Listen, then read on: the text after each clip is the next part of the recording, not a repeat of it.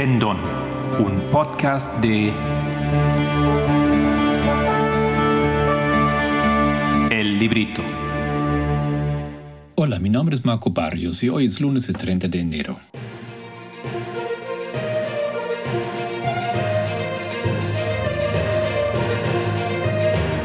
Los temas del movimiento.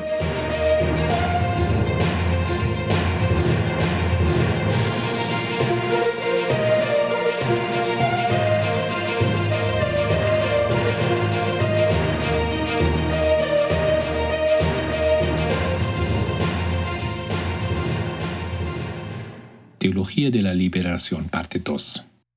Quiero hablar con ustedes hoy sobre la historia del movimiento de la TL, como se abrevia la Teología de la Liberación. La última vez hemos hablado mucho de la historia del movimiento, pero básicamente era sobre los antecedentes. Ahora vamos a entrar de lleno en la historia misma de los años 60, 90 y llegando al siglo XXI.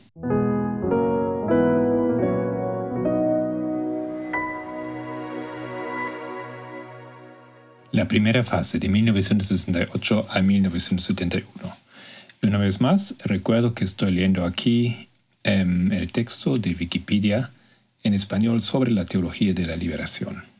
Antes de que la teología de la liberación defina su identidad entre 1968 y 71, se habían publicado varias obras teológicas y sociológicas que comenzaron a darle forma. Enrique Dussel señala que la primera fue el libro Función de la Iglesia en la realidad rioplatense, del teólogo uruguayo Juan Luis II, publicado en 1962. En mayo de 68, el pastor presbiteriano brasileño Rubén Alves defendió exitosamente en el Seminario Teológico de Princeton, Estados Unidos, donde se hallaba exiliado, su disertación doctoral titulada hacia una, una teología de la liberación humana, una exploración del encuentro entre los lenguajes del humanismo mesiánico y del mesianismo humanista. En junio de 69, el sacerdote católico peruano Gustavo Gutiérrez publica un folleto con reflexiones teológicas que había formulado en una conferencia dada en Chimbote en 1964 y lo titula hacia una teología de la liberación. Así se puso en marcha una corriente teológica bajo el signo de la liberación, que tendría una amplia difusión en América Latina, pero también importantes manifestaciones en Estados Unidos y Canadá, y el resto de los continentes. Alves publicó su tesis en 1969 bajo el título, cambiado por el editorial, de una teología de la esperanza humana mientras que Gutiérrez publicó su concepción en 71 con el título Teología de la Liberación, Perspectivas. El libro de Gutiérrez fue traducido al inglés en 73 y para 75 ya había alcanzado siete ediciones en varios países. El libro de Alves fue censurado por la dictadura en Brasil y recién fue publicado en portugués en 1985. En 1969, en Argentina, los teólogos Lucio Ojera, Rafael Tello y Justino O'Farrell influyen en la Declaración de San Miguel del Episcopado argentino, dando nacimiento a la teología del pueblo, una de las vertientes más importantes de la teología de la liberación, que influiría fuertemente en el padre Jorge Bergoglio.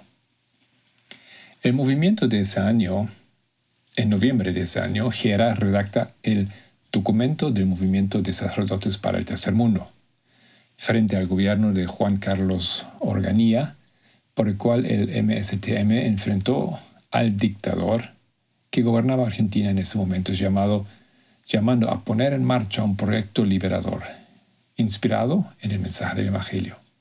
En Uruguay, el teólogo protestante Julio de Santa Ana, referente del movimiento eh, Iglesia y Sociedad en América Latina ISAL, fundado en 61, publica su primer libro, Cristianismo sin religión. En 1970, Rubén Alves publica en Montevideo, el brasilero, recuerdan, en español, Religión, opio o instrumento de liberación. prologado por uno de los grandes pensadores protestantes, el argentino José Miguel Bonino, quien ya en 67 había abierto la puerta de comunismo con su libro Concilio Abierto, una interpretación protestante del Concilio Vaticano II. En julio de ese mismo año, se realiza en Buenos Aires una reunión de biblistas sobre el tema Éxodo y Liberación. En agosto, el obispo argentino Eduardo Pironio, que liderará una de las em, corrientes del movimiento, presentó su enfoque en un artículo titulado Teología de la Liberación. Ese año en Argentina también aparece Monteneros, una organización guerrillera católica y peronista a la que pertenecieron varios sacerdotes y que incluso tuvo un capellán castrense, el sacerdote eh, asuncionista Jorge Adur. En 1971, el mexicano Porfirio Miranda publica su libro Marx y la Biblia, en tanto que en Chile un grupo de laicos y religiosos crean Cristianos por el Socialismo, CPS, una agrupación política confesional enmarcada por la teología de la liberación que buscaba comprometerse con el proceso democrático que llevó a Salvador Allende a ser elegido presidente en 1970, cuyo documento de lanzamiento en abril de ese año fue conocido como Declaración de los 80, debido a los 80 sacerdotes que lo firmaron.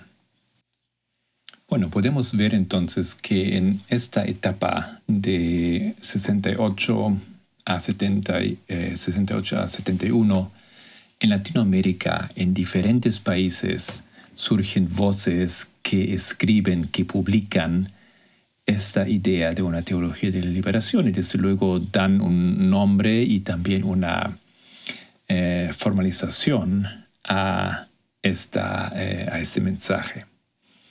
Y es, en, como hemos visto, en, en diferentes países.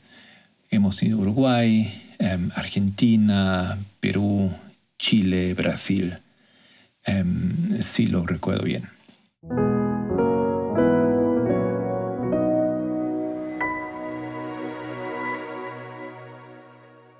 La segunda etapa, de 1972 a 1979. En 1972, el Instituto Fe y Secularidad de la Compañía de Jesús, dirigido desde ese año por José Gómez Cafarena, organizó entre los días 8 al 15 de julio el encuentro de El Escorial, en España, eso queda cerca de Madrid, en el que por primera vez los teólogos latinoamericanos que estaban empezando a dar forma a la teología de liberación se encuentran con sus pares europeos para intercambiar experiencias y puntos de vista. Participaron entre otros Gustavo Gutiérrez, Enrique Dussel, Hugo Asman, Juan Carlos Canone, José Comblin, Renato Poblete, Segundo Galilea, Juan Luis II, el teólogo español Cecilio de Lora, entre otros. Como resultado del encuentro se publicó el libro Fe Cristiana y Cambio Social en América Latina, encuentro de El Escorial. También en 1972, Leonardo Boff asume la dirección de la revista eclesiástica brasileira, REB, conformándola como uno de los principales medios de difusión de la teoría de la liberación. Ese nombre vamos a escuchar varias veces, Leonardo Boff. En 1973 se crea la Comisión de Estudios de Historia de la Iglesia en América Latina y el Caribe organización ecuménica presidida por Enrique Dussel, teólogo argentino, fundador de la filosofía de la liberación, que debido a la persecución de la dictadura en Argentina, se exilió en México, adoptando esa nacionalidad. Dussel había escrito en 1967 un libro para repensar la historia de la Iglesia desde una perspectiva latinoamericana y luego, a partir de los estudios de la em, Comisión de Estudios de Historia de la Iglesia en América Latina y el Caribe, publicaría en 83 la primera edición de Historia de la Iglesia en América Latina, citando citando primer intento de reorientar la lectura de la historia eclesial desde la praxis de la liberación. Ese mismo año, el brasileño Hugo Asman publica su obra Teología desde la praxis de la liberación, en la que acentúa la necesidad de la participación de los cristianos para realizar una revolución por ellos y con ellos, definiendo al cristianismo no como una religión, sino como un movimiento religioso. En septiembre de 73 se produjo un golpe de Estado en Chile, instalándose una dictadura liderada por Pinochet que torturó, fusiló, asesinó y hizo desaparecer a varios sacerdotes, entre ellos el cura obrero Joan Alcina, Gerardo Poblete, André Harlan Harlan, Antonio Gido, Gido, Miguel Woodward y Wilfredo Alarcón. En mayo de 74 fue asesinado en Argentina el cura villero Carlos Mugica iniciando una lista de más de 40 religiosos y religiosas torturados, secuestrados, asesinados o desaparecidos a partir del golpe de Estado del 24 de marzo de 76. Entre ellos el obispo de La Rioja, Enrique eh, Angelelli, uno de los fundadores de la teología de la, liberación, Carlos de Dios, eh, Murias, Gabriel Longueville, las monjas francesas Alice Domont y Léonie Duquet y la masacre de los curas palotinos. Estos últimos han sido designados mártires por su orden. En 2006, Jorge Bergoglio inició los trámites de canonización de sus últimos y en 2011 del sacerdote Murias. Vemos entonces cómo eh, Bergoglio antes de ser eh, papa, ¿no es cierto? Ya inicia aquí un, proceso para reivindicar y para remediar esto que se hizo mal en la iglesia. Eh, yendo, de hecho, eh, contra la corriente, como vamos a ver. En 1975 se realizaron el primer encuentro de teólogos de liberación en México y el encuentro de Detroit con especialistas y religiosos de Estados Unidos y Canadá. En 76 se realizó el encuentro de Dar es Salaam de la que nació ASET o IDWUD, Asociación Ecuménica de Teólogas y Teólogos del Tercer Mundo, una agrupación de estudiosos y estudiosas o estudiosas y estudiosos de diversas iglesias cristianas de Asia, África y América Latina que edita la revista Voices from the Third World, Voces del Tercer Mundo. Entre los trabajos publicados en el periodo se destacan Jesucristo Liberador, 75, del sacerdote brasileño Leonardo Boff, y Cristología desde América Latina, 76, del sacerdote vasco radicado en El Salvador, John o Juan Sobrino. Ambos sobre una cristología elaborada desde la praxis histórica latinoamericana y la perspectiva de los pobres.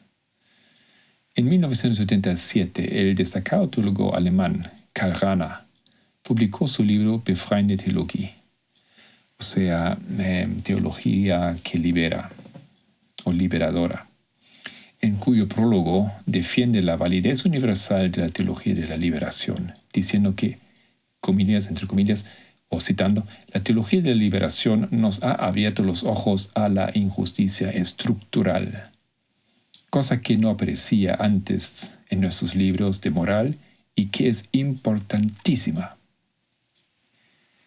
el 12 de marzo de 1977 fue asesinado en El Salvador el padre jesuita Rutilio Grande, junto con Manuel Solórzano y el adolescente Nelson Lemus.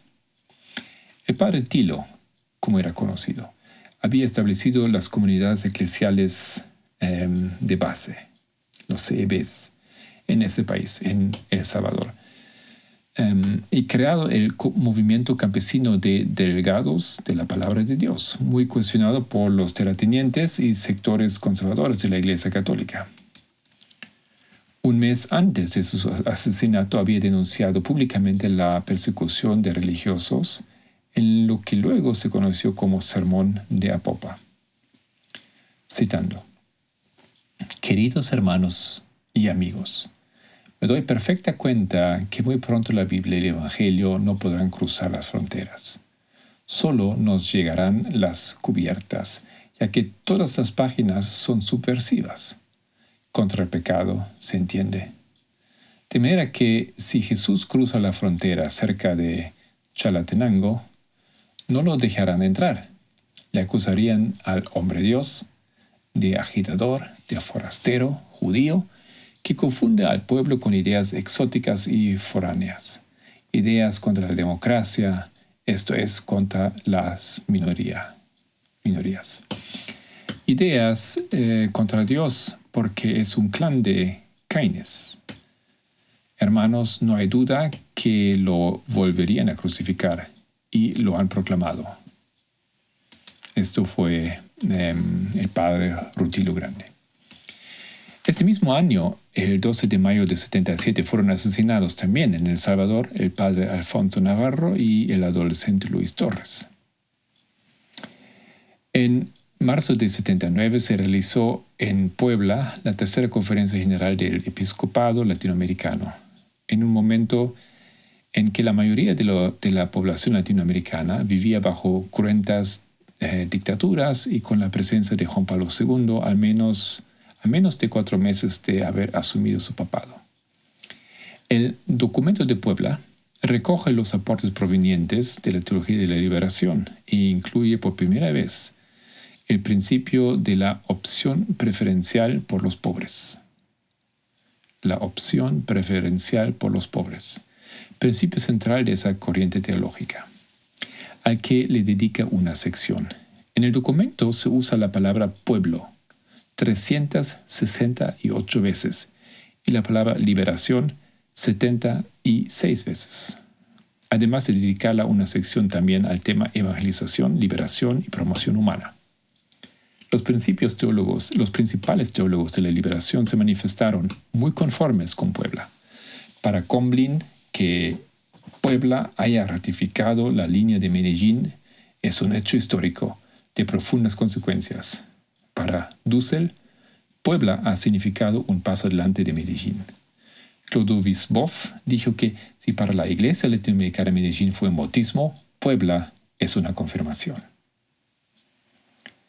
Cuatro meses después de Puebla, en, el 19 de julio de 79, triunfa la, revolución sandinista en Nicaragua, con, una importante, con un importante compromiso de la Iglesia Católica nicaragüense comprometida con la teología de la liberación.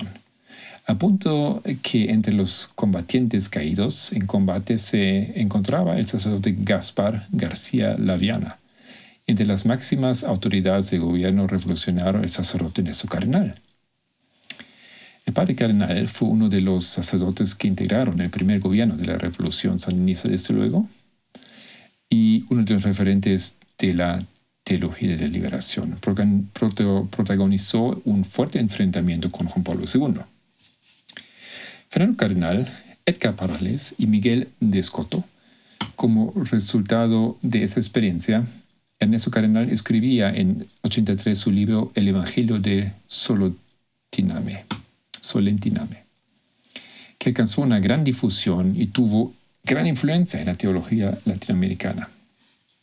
Ese mismo año, Gustavo Gutiérrez publica en español el libro La fuerza histórica de los pobres, donde destaca la irrupción de los pobres como sujeto activo de su proceso liberador mientras que Leonardo Boff publica en portugués O Rostro Materno de Deus, ensayo interdisciplinar sobre o femenino y sus formas religiosas. El Rostro Materno de Dios, ensayo interdisciplinario sobre el femenino y sus formas religiosas, que será publicado en español el año siguiente.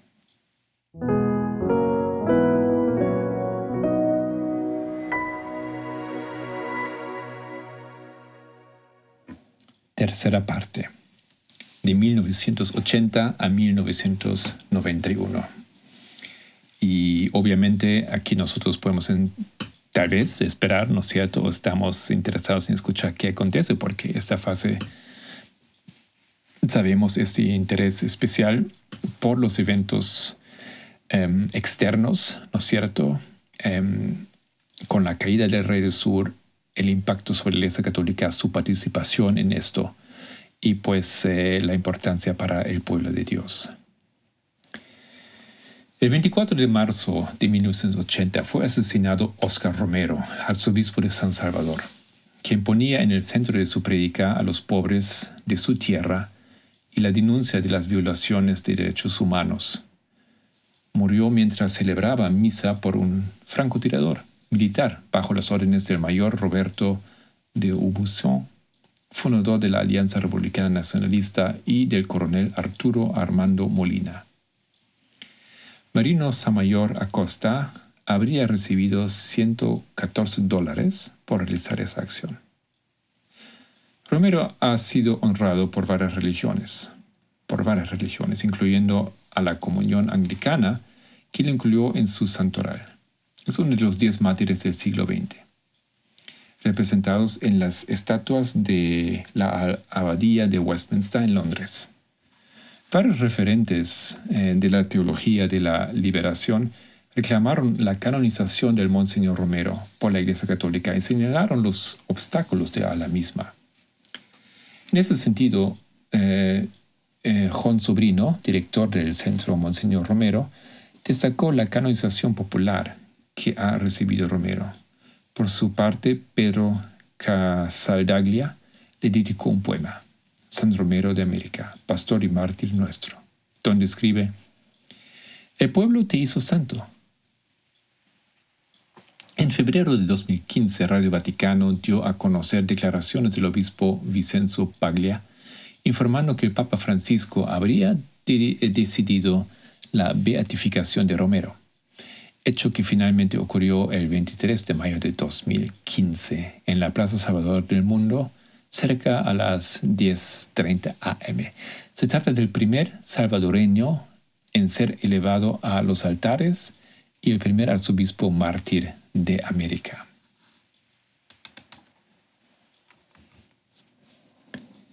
En mayo de 1980, la campaña electoral del futuro presidente Ronald Reagan em, en, Estados Unidos elaboró el llamado documento de Santa Fe I, en el que por primera vez se incluyó a la teología de la liberación como objetivo de ser combatido dentro de la doctrina de la seguridad nacional. El documento dice, la política exterior de Estados Unidos debe comenzar a enfrentar y no simplemente a reaccionar con posterioridad la teología de la liberación, tal como es utilizada en América Latina por el clero de la teología de la liberación. El papel de la Iglesia en América Latina es vital para el concepto libertad política. Lamentablemente, las fuerzas marxistas-leninistas han utilizado a la Iglesia como arma política contra la propiedad privada y el sistema capitalista de producción, infiltrando la comunidad religiosa con ideas que son menos cristianas que comunistas. El 13 de octubre de 1980 se concedió el Premio Nobel de la Paz a Adolfo Pérez Esquivel, un religioso protestante argentino integrante del SERPAJ, Servicio Paz y Justicia, activista de los derechos humanos y la teología de la liberación, que había sido secuestrado y torturado por la dictadura militar argentina. También en 1980 se conformó la articulación ecuménica latinoamericana de pastoral indígena, consolidando la identidad de la teología india que se venía formando desde Medellín como problemática autónoma de los pobres como categoría, rechazando la pastoral paternalista y optando por una pastoral libertadora mediante la inculturación del Evangelio. Categoría novedosa que lleva a realizar un trasvasamiento del mensaje evangélico al lenguaje antropológico y a los símbolos de la cultura en que se inserta. En 1983, el Papa Juan Pablo II viajó a Nicaragua y generó un incidente diplomático teológico cuando se negó a saludar al mismo sacerdote Néstor Cardenal, procediendo a señalarlo como el dedo, mientras Cardenal permanecía arrodillado ante él. La escena fue captada por las cámaras de televisión y fotográficas y dio la vuelta al mundo, dando lugar a críticas, debates y posturas de todo tipo. Una vez más, nosotros habíamos visto que Ernesto Cardenal era teólogo, católico, ¿no es cierto?, cura, sacerdote, defensor de la teología de la liberación, pero también era ministro. Y así tenía su, función pues a saludar a Juan Pablo II, que era em, en un sentido pues su superior, porque era el papa de la iglesia, y se niega a darle la mano. El papa, ¿no? Obviamente ya sabemos que el Papa era totalmente en contra de la teología de la liberación. El 4 de febrero de 84, el Papa Juan Pablo II suspendió a Divinis, el del ejercicio del sacerdocio a los sacerdotes Ernesto Cardenal, em, Fernando Cardenal, que era el hermano del anterior, Miguel de Escoto y Edgar Parales, debido a su adscripción a la teología de la liberación. Pero 30 años después, 4 de agosto de 2014, el Papa Francisco desautorizó ese castigo y lo derogó. En 1984 la prensa española difundió un documento informando que se trataba del texto preparatorio de la decisión sobre la teología de la liberación que se preparaba para tomar la Congregación para la Doctrina de la Fe a pedido de Papa Juan Pablo II. Una vez más, Congregación para la Doctrina de la Fe es esa instancia, ¿no, ¿no cierto?, de la cual ya hemos hablado muchas veces y que antes se llamaba la Santa Inquisición. Em, Juan Pablo II hace uso de ella y creo que ustedes recordarán quién estaba a cargo de esa em, instancia.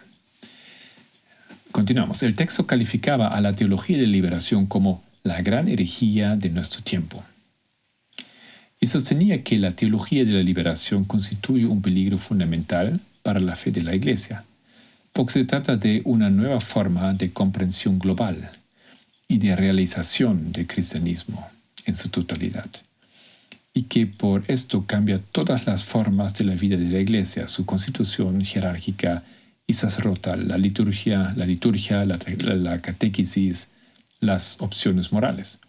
Se trata de una nueva interpretación del cristianismo cuya gravedad no se valora suficientemente porque no entra en ninguno de esos de los esquemas tradicionales de herejías. El documento fue atribuido al cardenal Joseph Ratzinger, futuro Papa Benedicto XVI, em, y por entonces prefecto de la Congregación para la Doctrina de la Fe. Doctrina y la Fe. La filtración produjo la reacción de muchos teólogos de la liberación que criticaron el documento. Finalmente, ese mismo año, la Congregación para la Doctrina de, em, de la Fe publicó su primera instrucción sobre la teología de la liberación, que se llamó Libertatis Nuncius, estableciendo la postura oficial de la Iglesia Católica sobre el tema, con un contenido muy diferente del que tenía el texto filtrado a la prensa. En marzo de 1985, la Congregación para la Doctrina de la Fe cuestionó partes de la obra Iglesia, Carisma y Poder, ensayo de eclesiología militante del teólogo brasileño Leonardo Boff. La congregación romana no actuaba de oficio, sino respondiendo a una petición del propio Boff, que había solicitado su amparo frente a la crítica recibida de la Conferencia Episcopal Brasileña. También se le expulsó de su cátedra de sus cargos en la revista Voces y Eclesiástica Brasilera y se le eh, impuso la obligación de permanecer en silencio obsequioso. Boff respondió ambiguamente a la, a la notificación diciendo, condenando acepto. Ese mismo año, el teólogo uruguayo Juan Luis II publicó su libro Teología de la Liberación, respuesta, respuesta al cardenal Ratzinger refutando y criticando duramente la postura oficial de la Santa Sede ante la teología de, la liberación adoptada por la Congregación para la Doctrina de la Fe, liderada por Ratzinger, quien en 2005 sería, como sabemos, elegido Papa. El 10 de mayo de 86 fue asesinado por orden de un grupo terratenientes del actual estado de Tocantins, en Brasil, el padre Josimo Moraes Tavares, quien apoyaba activamente la lucha de los trabajadores rurales de esa región desde la Comisión Pastoral de la Tierra. En 1935 fue publicado el informe Brasil Nunca Más sobre la tortura durante la dictadura militar en Brasil, basado en la documentación recompilada clandestinamente entre 64 y 79 por el cardenal y arzobispo de Sao Paulo, Don Paulo Avaristo Arns, el rabino Henry Sobel y el pastor presbiteriano Jaime Wright, quien se había opuesto al apoyo que las jerarquías e instituciones presbiterianas dieron al régimen militar. Y fue uno de los fundadores en 1978 eh, la FENIP, que tomó iniciativas para aliviar el sufrimiento de los afectados por un orden social inicuo. Y fue el núcleo del cual se originó la actual Iglesia Presbiteriana Unida de Brasil. El 9 de abril de 1986, Juan Pablo II envió una carta al episcopado brasileño expresando que la teología de la liberación es no solo oportuno, sino útil y necesaria. Poco antes, la Congregación para la Doctrina de la Fe publicó su segunda instrucción relacionada con la teología de la liberación, Libertatis Consciencia, precisando la postura oficial de la Iglesia Católica al respecto. José de Jesús Lagorreta Cepeda distingue entre las dos instrucciones de la Congregación para la Doctrina de la Fe, diciendo que mientras la primera, de 1984, Libertatis Nuncios, implicaba definir a la teología de la liberación como una cuasi herejía. La segunda instrucción complementaria publicada en 86, Libertatis Conciencia, fue una atenuación de la primera. Dennis Turner, en el capítulo titulado Marxismo, Teología de la Liberación y la Vía de la Negación, analiza las dos instrucciones y señala que la caracterización que hace del marxismo y de sus relaciones con la teología de la liberación es una caricatura apoyada en simplificaciones antitéticas. En 1987, Julio de Santa Ana publica Ecumenismo y Liberación donde trata el tema de ecumenismo a partir de, las, de la visión más inclusiva y más amplia, la categoría de liberación y la unidad del pueblo de Dios. En el último capítulo sostiene que las iglesias deben recordar que el primer país independiente de lo que es hoy América Latina fue Haití. En la lucha por la liberación del pueblo haitiano, el vudú tuvo una función preponderante. Cuando una religión tiene esa capacidad de motivación para la libertad, no puede ser dejada de lado por el Evangelio de Cristo, que es poder de liberación.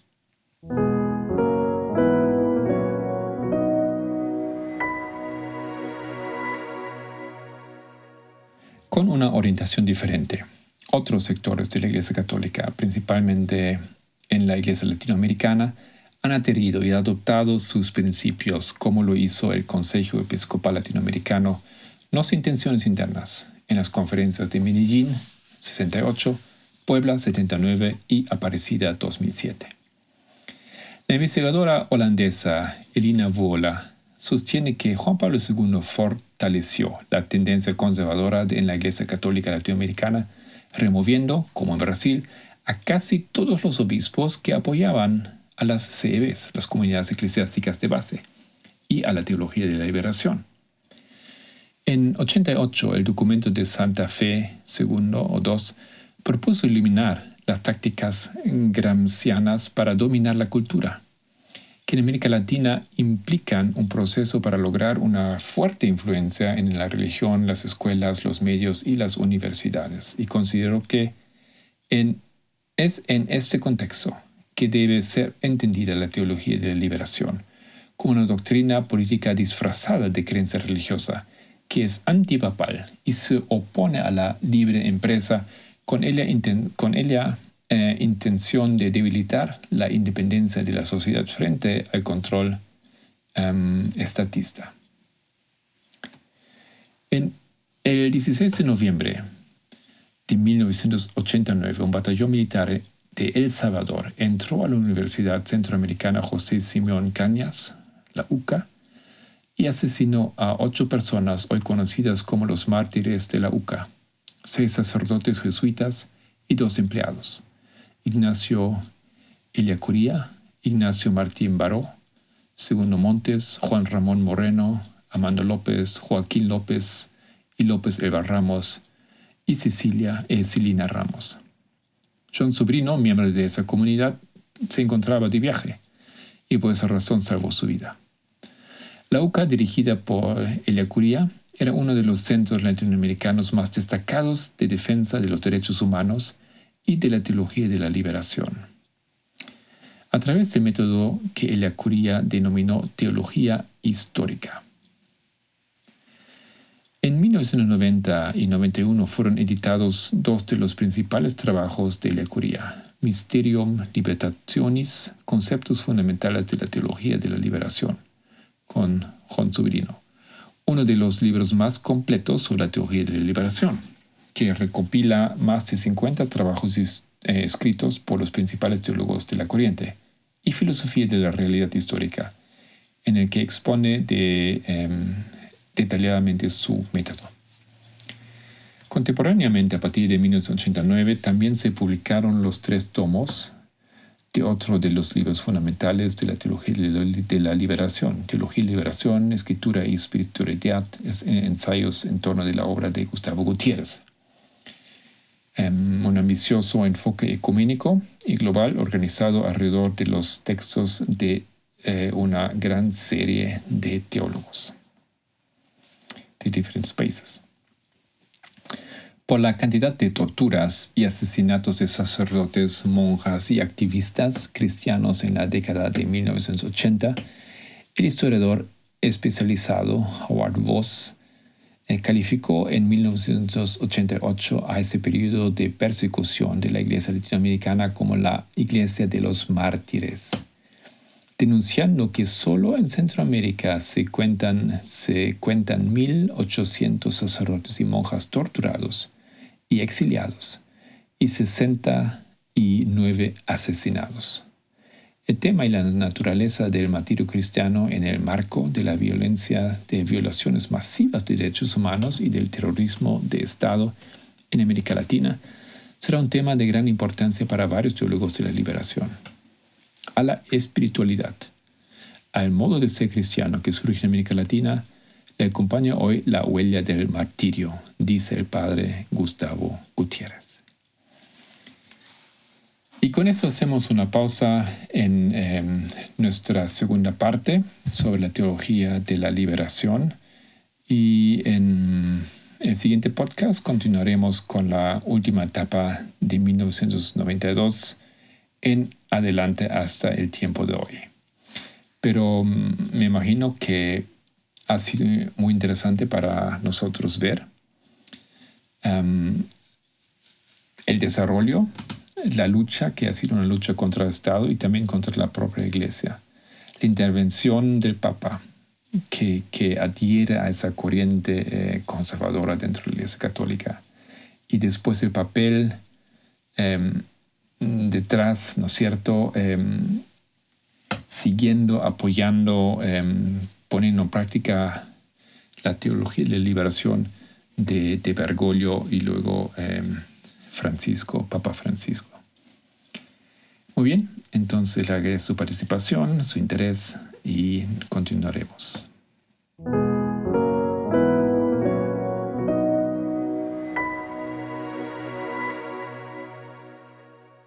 En las noticias de movimiento, pues comparto que hemos tenido una vez más dos estudios, viernes y sábado por Solange. Em, las dos veces hemos hablado sobre el segundo tema de Pamenda del 31 de, diciembre. Análisis, muchos son los llamados, pero pocos los dignos. Eh, todavía no hemos terminado porque hay muchas cosas súper interesantes que hablar y pienso que se ha logrado em, producirse un poco un clima de, de, realmente discusión un poco más libre, un poco más abierta, sin, sin miedo de tal vez decir algo que no es correcto. Hacer preguntas y tratando de entender realmente a lo profundo qué significa, em, qué significa eh, este modelo de, la, de Mateo 13, ¿no es cierto? El, la parábola del trigo y la cizaña, si lo, si lo aplicamos a los diferentes modelos, ya siendo mundo, iglesia, em, protestantismo, adventismo, y luego eh, movimiento, y finalmente tratando de entender si podemos aplicarlo también al, mismo movimiento. Eh, hay trigo y cizaña en, en, las diferentes corrientes. Bueno, los invito para que miren los videos si no han podido participar y participen, se junten a, nuestros, em, nuestros eh, análisis que vamos a tener todavía. Por lo menos uno más.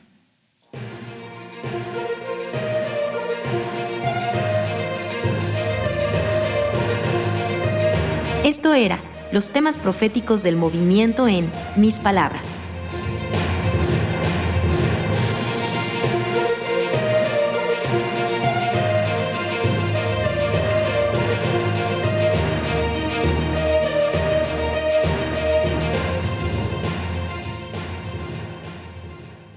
Espero que les haya gustado este podcast y les deseo un feliz comienzo de esta nueva semana. Si quieres profundizar con algunos de los temas, este podcast, encuéntranos en nuestro sitio de YouTube. Les pido cordialmente con el nombre, en el nombre de todo el equipo del Pendón, que Dios les bendiga y hasta la próxima.